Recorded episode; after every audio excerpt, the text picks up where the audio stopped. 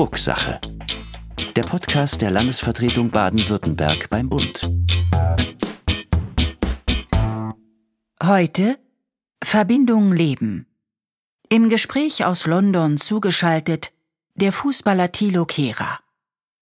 Willkommen bei der 29. Ausgabe von Drucksache. Mein Name ist Rudi Hochfliet, ich bin Staatssekretär für Medien und Entwicklungspolitik und Bevollmächtigter des Landes Baden-Württemberg beim Bund. Es ist immer gut und wichtig, einen partnerschaftlichen Umgang zu pflegen. Das gilt im persönlichen Alltag und das gilt genauso im internationalen Gefüge.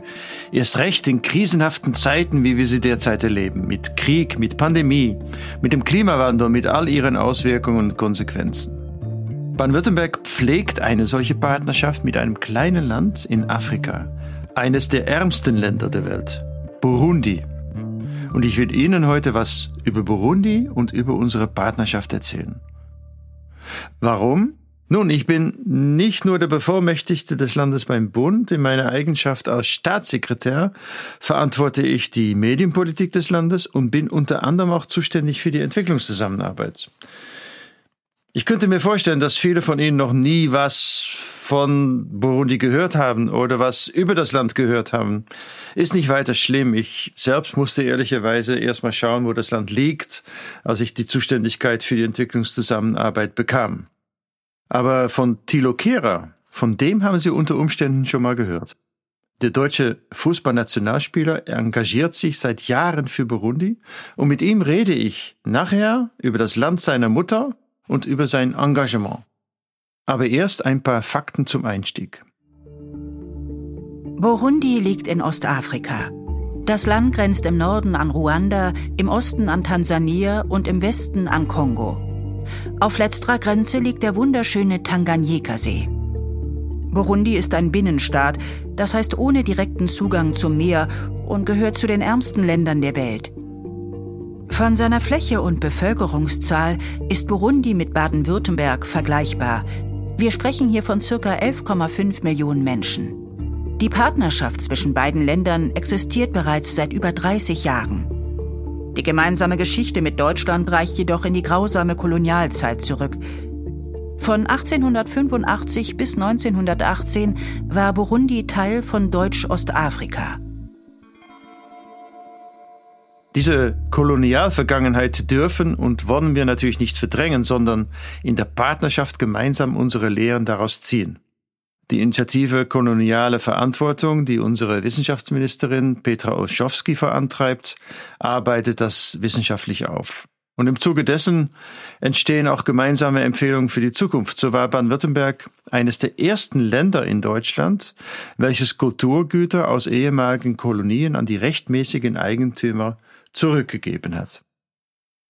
In den 1980ern knüpfte Baden-Württemberg erste freundschaftliche parlamentarische Beziehungen zu Burundi. Durch eine Delegationsreise 2009 und die Gründung des Kompetenzzentrums Burundi in der Stiftung für Entwicklungszusammenarbeit Baden-Württemberg wurden diese Beziehungen weiter intensiviert. Am 16. Mai 2014 unterzeichneten dann Ministerpräsident Winfried Kretschmann und der Minister für Auswärtige Beziehungen und internationale Zusammenarbeit der Republik Burundi, Laurent Kavakure, in Stuttgart eine förmliche Partnerschaftsvereinbarung. Die Länderpartnerschaft war von Beginn an von persönlichen Beziehungen geprägt und hier liegt auch weiterhin eine Stärke. Es ist nicht nur die Landesregierung, die sich engagiert in der Partnerschaft. Es sind die Kirchen dabei, viele Kommunen, der Städtetag Baden-Württemberg, einzelne Unternehmen und eben viele, viele Initiativen und Vereine vor Ort. Sie leisten richtige Graswurzelarbeit, unterstützen Schulen und andere Bildungseinrichtungen, befördern den Kaffeeanbau, bauen und fördern Krankenhäuser und vieles andere mehr. In der Landesvertretung trinken wir übrigens Burundi-Kaffee. Fair gehandelt, versteht sich, und ich kann das Tröpfchen wärmstens empfehlen. Trotz der vielen Beteiligten an der Burundi-Arbeit, trotz der vielen Initiativen, es kann natürlich immer mehr sein, es ist immer zu wenig, klar. Deshalb bemühen wir uns, die Arbeit zu bündeln in sogenannten Clustern. So engagieren wir uns insbesondere im Bereich der Landwirtschaft und des Waldbaus, Aber auch der Austausch im Verwaltungsbereich spielt eine Rolle und die Bildung. Und in dem Cluster Bildung ist Thilo Kehrer besonders aktiv. Seit 2022 spielt der 26-Jährige bei West Ham United. Er ist aber auch im Team der deutschen Fußballnationalmannschaft. Thilo Kehrer ist gebürtiger Tübinger und engagiert sich seit einiger Zeit im BW Burundi Netzwerk. Ich freue mich sehr, ihn heute im Podcast begrüßen zu dürfen und mit ihm über seine Arbeit im Netzwerk zu sprechen. Lieber Herr Kehrer, vielen Dank, dass Sie sich Zeit genommen haben für unser Gespräch. Ich fange gleich mal an. Wie sind Sie eigentlich zu Ihrem Engagement für das Land Burundi gekommen? Ja, hallo, es freut mich, es freut mich sehr, dass wir ähm, das Gespräch heute führen und auch einfach gemeinsame Interessen und Ideen besprechen. Der Kontakt von mir zu Burundi kam über meine Eltern, die sich in Burundi kennengelernt haben. Ich habe die ersten Jahre meines Lebens auch nicht in Burundi, aber in Ruanda verbracht, direkt an der Grenze. Mhm. Und meine Eltern haben beide in Projekten gearbeitet. Mein Vater in einem Handwerksprojekt und meine Mutter im Krankenhaus.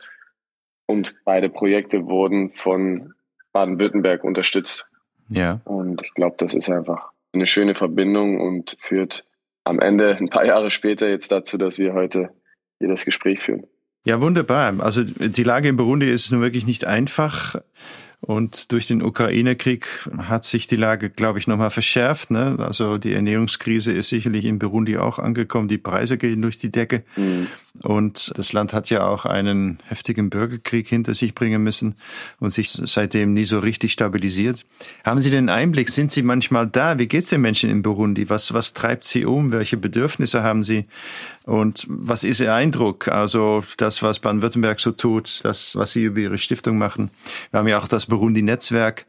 Können wir dazu was Gutes beitragen in Burundi?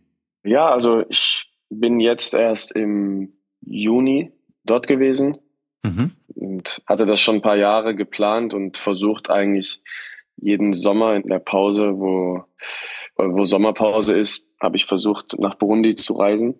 Die letzten drei Jahre war es schwierig, natürlich auch mit der Pandemie. Mhm. Und dieses Jahr hat es geklappt. Und da konnte ich mir gutes Bild verschaffen. Wir sind in Bujumbura gewesen, wir sind in Gitega gewesen, ähm, haben eine Tour gemacht, auch im Norden des Landes. Und ja, es ist ein sehr aufblühendes Volk, ein sehr aufblühendes Land, die extrem viel Talente, Potenziale und einfach eine bescheidene, freundliche Art haben. Und da freut man sich natürlich, wenn man den Leuten dort ja, helfen kann. Mhm. Ich glaube, dass es schwierig ist, genau zu wissen, wo man anfängt, wo am meisten Hilfe benötigt wird, aber es fängt schon bei den essentiellen Dingen an zum Leben. Mhm. Mit meinen Projekten haben wir den Schwerpunkt gesetzt bei Bildung, Kultur und Sport und vor allem auch den Schwerpunkt darauf gesetzt, dass man den Leuten Mittel und Möglichkeiten zur Verfügung stellt, sich selbst zu entwickeln und sich selbst sein eigenes Potenzial so gut wie möglich auszuleben. Ja, super. Also eher so Hilfe zur Selbsthilfe sozusagen und genau. nicht die Rundumversorgung, die sie dann auch in die Passivität treibt im Zweifel. Ne? Mhm. Das finde ich interessant. Also Sie haben ja auch mit, mit Ihrer Stiftung, mit der Thilo Kehrer Stiftung, einen Schwerpunkt gesetzt, was Sie gerade auch gesagt haben. Das ist ein Schwerpunkt auf Bildung. Finde ich gut und super, weil darauf legen wir auch einen unserer Schwerpunkte es ist, glaube ich, auch was Nachhaltiges. Also wenn Sie die Leute bilden, dann bilden Sie natürlich auch die Zukunft des Landes aus. Dann befähigen Sie Menschen auch wirklich ja, voranzugehen und sich zu entwickeln, aber auch das Land zu entwickeln. Und wie äußert sich das? Was machen Sie da in diesem Bildungsbereich? Ja, also wir haben in Gitega in Kooperation mit Burundi Kids, was auch eine sehr gute Organisation ist, die auch viele Projekte im Land macht, mhm. haben wir ein Jugendcenter gebaut und eröffnet auch jetzt im Juni. Äh, direkt in Gitega, neben einer Schule, die auch von Burundi Kids unterstützt wird. Und darin sollen verschiedene Seminare zur Verfügung gestellt werden. Ein Internetzugang ist dort möglich, damit die jungen Leute sich auch für Universitätsmaßnahmen, ja, Lehrgänge und verschiedene Seminare auch einschreiben können, weil schon am Internetzugang hapert es bei den meisten und dadurch haben sie gar nicht die Möglichkeit, für die Studiengänge sich zu bewerben, die sie gerne machen möchten. Außerdem wird in dem Center zur Verfügung gestellt eine Bibliothek mit verschiedenen Bereichen, Literatur, Sprachen. Wir möchten das so lebhaft wie möglich halten, um einfach ja, den Menschen so viele Möglichkeiten, wie es nur geht, zur Verfügung zu stellen. Burundi ist laut einer Statistik das Land mit dem geringsten Bruttoinlandsprodukt und gleichzeitig sind 80 Prozent der Menschen unter 18 Jahre und 18 Jahre, also einfach sehr, sehr viele junge Menschen und mhm. ist gerade mit dem Center, was wir eröffnet haben, uns ein Anliegen, den Menschen zu zeigen, was sie für Möglichkeiten haben und wo sie sich entwickeln können. Haben Sie eigentlich noch Verwandte in Burundi? Ja, viele. Sehr viele. und die haben Sie auch getroffen bei Ihrer Reise? Ja, die, die habe ich auch getroffen. Es war noch ein bisschen Zeit neben dem Reisen und neben den Projekten und offiziellen Besuchen und war noch ein bisschen Platz für einen Familienabend mit allen Verwandten, die jetzt auch zur selben Zeit im Land waren. Sie wissen ja, also Baden-Württemberg engagiert sich ja auch in Burundi. Nicht nur die Landesregierung, auch Kirchen, Kommunen. Der Städtetag ist da unterwegs und wir bauen so kleine Cluster ein, also so zusammenhängende Projekte, setzen Schwerpunkte zum Beispiel im Bildungsbereich, aber auch im Bereich Landwirtschaft und Forstwirtschaft und so. Und es ist viel zu tun. Sie haben jetzt auch ein bisschen Einblick bekommen in das Land. Wo sehen Sie neben der Bildung, das ist natürlich mit das Wichtigste, die größten Aufgaben, die wir anpacken müssen, um mit Burundi auch in eine gute Partnerschaft zu kommen und das Land zu helfen? Bildung ist ein sehr, sehr starker Punkt, dadurch, dass so viele junge Menschen dort sind und auch für die nächsten Generationen einfach ein starkes Fundament an Bildung, an Wissen hergestellt werden kann und dann darauf gebaut wird, dass diese Generation von jungen Menschen heute in den nächsten Jahren großen Anteil daran hat, hoffentlich das Land weiter aufzubauen und, und in eine positive Richtung weiterzuentwickeln. Mhm. Was ansonsten auch bei meinem Besuch mir deutlich wurde, wir haben ein Treffen gehabt mit der Sparkassenstiftung und viele Menschen sind einfach sehr, sehr interessiert an Dingen wie Sport, an Dingen wie Investments oder wie organisiere ich meinen Alltag, wie organisiere ich mein Leben, wie organisiere ich meine Finanzen. Und ich glaube, dass man in den Bereichen einfach auch sehr viel machen kann.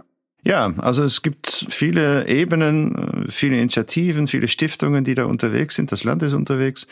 Wenn ich daran denke, wir sollten uns eigentlich hier und da immer mal wieder zusammentun. Sehen Sie an der einen oder anderen Stelle eine Möglichkeit, wie das Land Baden-Württemberg, wie die Stiftung Entwicklungszusammenarbeit, ist ja die Stiftung des Landes für die Entwicklungszusammenarbeit, mit Ihrer Stiftung zusammenarbeiten könnte? Ja, auf jeden Fall. Also ich würde da einige Punkte sehen, wo eine Zusammenarbeit auf jeden Fall möglich ist. Und ich denke auch, dass es sehr sinnvoll ist und gerade auch für die Reichweite und für die Effektivität von den Projekten Sinn macht und nur positiv ist. Um den Menschen dort so gut und so effektiv wie möglich zu helfen, macht es Sinn, sich zusammenzutun und zusammen Projekte zu gestalten.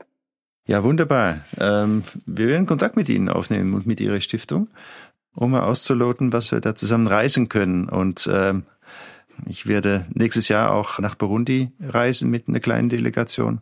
Sie sind jetzt schon herzlich eingeladen, sich, äh, sich daran zu beteiligen. Sollten Sie Zeit haben. Ich kenne ja für das nächste Jahr Ihr Fußballprogramm nicht, aber ja. da reden wir nochmal drüber. Das machen wir. Dankeschön. Letzte Frage von meiner Seite, Herr Kehrer. Mhm. Sie haben ja die Stiftung ins Leben gerufen, die Thilo Kehrer Stiftung.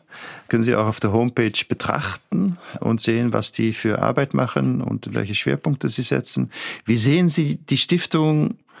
Wo steht die in fünf oder zehn Jahren? Was ist der Plan dabei? Die Stiftung wurde noch nicht so lange gegründet und wir haben das erste Projekt mit dem Jugendcenter in Gitega ja jetzt eingeleitet und der Plan ist ganz simpel so viele Projekte wie möglich in Burundi zu starten und auch aktiv zu begleiten.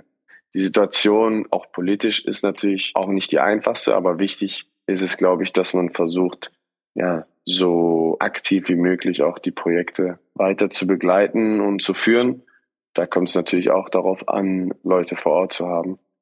Wie gesagt, es gibt viele, sehr, sehr viele junge Menschen in dem Land und sehr, sehr viel Engagement und sehr, sehr viel Leidenschaft, Begeisterung, was gerade auch bei den jungen Menschen zu sehen ist. Und ich glaube, dass die Stiftung und auch das Land Baden-Württemberg und andere Stiftungen einen großen Teil dazu beitragen kann, dass das Land sich weiterhin positiv entwickelt. Da bin ich mir sicher und ich finde es großartig, was Sie da machen. Vielen Dank. Vielen Dank für das Gespräch. Vielen Dank für das große Engagement, das Sie an den Tag legen für ein Land, das zu den Ärmsten der Welt gehört und zugleich, wie Sie sagen, also eine junge Generation hat, die hungrig ist, die ehrgeizig ist, die engagiert ist. Da haben wir viel Potenzial und wenn wir uns dann zusammentun, so wie wir das mit den Kirchen gemacht haben, mit den Kommunen und das mit Ihrer Stiftung, dann können wir was reißen und hier zu einer guten partnerschaftlichen Beziehung zwischen Baden-Württemberg und Burundi kommen. Ich bedanke mich sehr herzlich. Ich wünsche Ihnen viel Erfolg im beruflichen wie auch bei der Stiftung und wünsche noch einen schönen Tag. Tschüss. Vielen Dank. Ebenfalls. Bis dahin. Tschüss. Alle, die sich mehr für die Partnerschaft mit Burundi interessieren oder sich ebenfalls engagieren wollen, können gerne die Website des Kompetenzzentrums Burundi besuchen. Wir verlinken die wichtigen Adressen dazu in den Show Notes. Burundi liegt etwa 10.000 Kilometer entfernt. Der Bundesrat keine zwei von der Landesvertretung aus. Aber hier tut sich in diesen Tagen und Wochen doch einiges. Am 1. November wird der bisher amtierende Bundesratspräsident, der thüringische Ministerpräsident Bodo Ramelow, den sogenannten Stafferstab an das nächste Bundesland weiterreichen. Die Wahl war beim jüngsten Bundesratsplenum gleich der erste Tagesordnungspunkt. In die Position des Bundesratspräsidenten wurde Hamburgs erster Bürgermeister Peter Tschentscher gewählt. Grund für diesen Vorsitzwechsel ist der Turnus nach der Königsteiner Vereinbarung. Diese wurde am 30. August 1950 von den Ministerpräsidenten der deutschen Länder getroffen. Die Vereinbarung sieht vor, dass jährlich der Vorsitz des Bundesrats zwischen den Regierungschefinnen und Chefs der Länder rotiert. Nachdem alle 16 Länder für jeweils ein Jahr die Bundesratspräsidentin oder den Bundesratspräsidenten gestellt haben, beginnt ein neuer Turnus. Den Anfang des Turnus macht immer das bevölkerungsreichste Bundesland. Reihum wechselt der Vorsitz dann jährlich am 1. November. Am Ende eines jeden Turnus stellt das bevölkerungsschwächste Bundesland dann die Präsidentin oder den Präsidenten. Alle Länder sind somit gleichrangig. Unabhängig von ihrer Größe übernehmen sie alle 16 Jahre den Vorsitz der Länderkammer. Die Besetzung des Amtes ist somit nicht wechselnden Mehrheitsverhältnissen und parteipolitischen Erwägungen unterworfen. Baden-Württemberg war übrigens zuletzt im Jahr 2013 Vorsitzland. Es dauert also noch ein bisschen, bis wir wieder dran sind. Doch welche Rolle und welche Aufgaben kommen der jeweiligen Amtsinhaberin oder Amtsinhaber genau zu?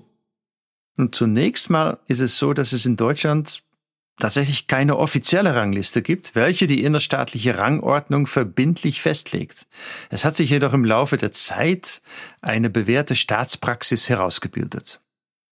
An erster Stelle Bundespräsidentin oder Bundespräsident, dann Präsidentin oder Präsident des Deutschen Bundestages, dann Bundeskanzlerin oder Bundeskanzler, dann Präsidentin oder Präsident des Bundesrates und dann Präsidentin oder Präsident des Bundesverfassungsgerichts.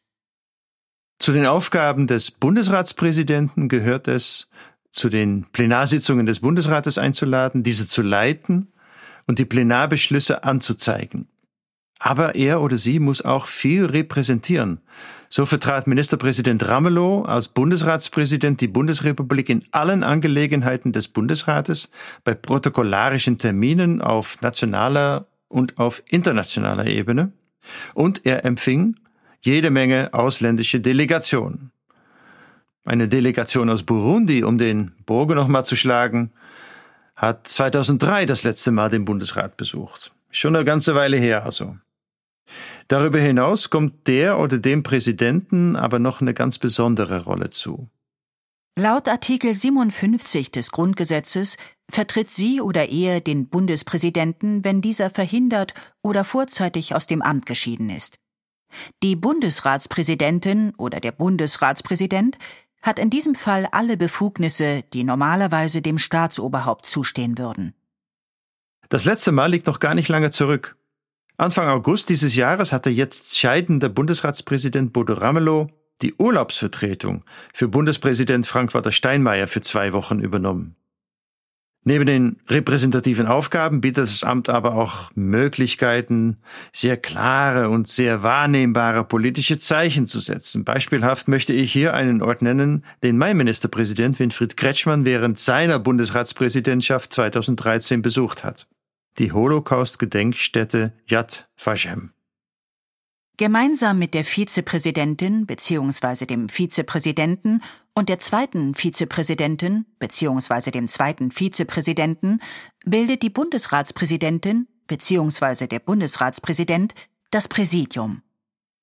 Das Präsidium stellt jährlich den Haushaltsplan der Länderkammer vor und trifft wichtige Entscheidungen über interne Angelegenheiten des Hauses. Am 28. Oktober hat Bodo Ramelow nun ein letztes Mal die Sitzung der Länderkammer geleitet. Ein Entschluss, der darin gefasst wurde, ist die Anpassung des Steuertarifs. Diese Anpassung ist für Sie alle, für alle Hörerinnen und Hörer sicherlich interessant, da durch die Anhebung des Freibetrags des Existenzminimum aller rund 48 Millionen steuerpflichtigen Bürgerinnen und Bürger sichergestellt wird. Außerdem werden im Rahmen des steuerlichen Familienleistungsausgleichs auch die Freibeträge für Kinder und das Kindergeld angehoben. Dies ist vor allem vor dem Hintergrund der rasanten Preissteigerung der letzten Zeit natürlich ein wichtiger Ausgleich. Die steigende Inflation führt jedoch oftmals auch zu einer sogenannten kalten Progression. Dann kann es vorkommen, dass man bei einer Gehaltserhöhung aufgrund des progressiven Steuertarifs in eine höhere Steuerklasse rutscht. Dann muss man einen höheren Anteil seines Gehalts als Steuern an den Staat abgeben. Das kann jedoch im Falle einer Inflation dazu führen, dass der Reallohn geringer ausfällt als vor der Gehaltserhöhung. Arbeitnehmerinnen und Arbeitnehmern würde am Ende real weniger Geld zur Verfügung stehen. Um das zu verhindern, wird durch das geplante Gesetz, zum Beispiel der Steuertarif, angehoben. So soll etwa der Spitzensteuersatz ab 2023 erst bei einem zu versteuernden Einkommen von 61.972 Euro statt bisher 58.597 Euro pro Jahr gezahlt werden. Besonders hohe Einkommen ab 277.836 Euro sind jedoch ausdrücklich von dieser Anpassung ausgenommen. Mit diesen steuerlichen Anpassungen sollen die Menschen weiter von den Folgen der Inflation entlastet werden. Sie sind Teil des umfassenden dritten Entlastungspakets. Dieses umfasst auch noch viele andere Maßnahmen, wie etwa die Erhöhung des Wohngeldes. Und in der 1026. Plenarsitzung des Bundesrates gab es weitere Maßnahmen des Entlastungspakets. Wir können an dieser Stelle immer nur exemplarische Themen herausgreifen. Wenn es Sie aber interessiert, wie das Land zu den einzelnen Punkten abgestimmt hat, dann schauen Sie doch auf unsere Webseite vorbei. Hier finden Sie alle Informationen zu Initiativen Baden-Württembergs seit dem Jahr 2011. Last but not least möchte ich noch drei Veranstaltungen im Rahmen meiner Arbeit als Staatssekretär promoten. Zum einen haben wir da das wissenschaftliche Symposium zur Aufarbeitung der burundischen Kolonialgeschichte in Freiburg mit dem Titel Le Burundi et son passé colonial, Mémoire, Enjeux et Sold en débat am 29. Oktober.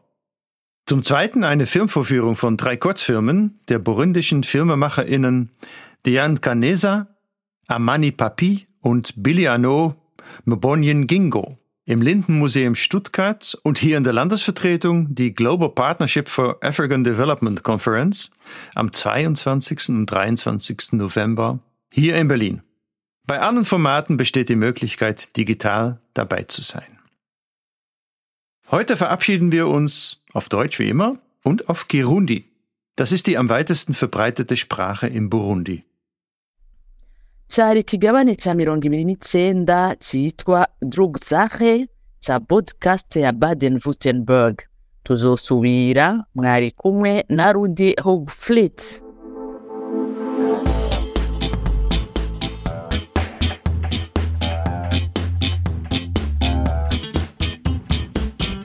Das war die 29. Folge von Drucksache, dem Podcast der Landesvertretung Baden-Württemberg.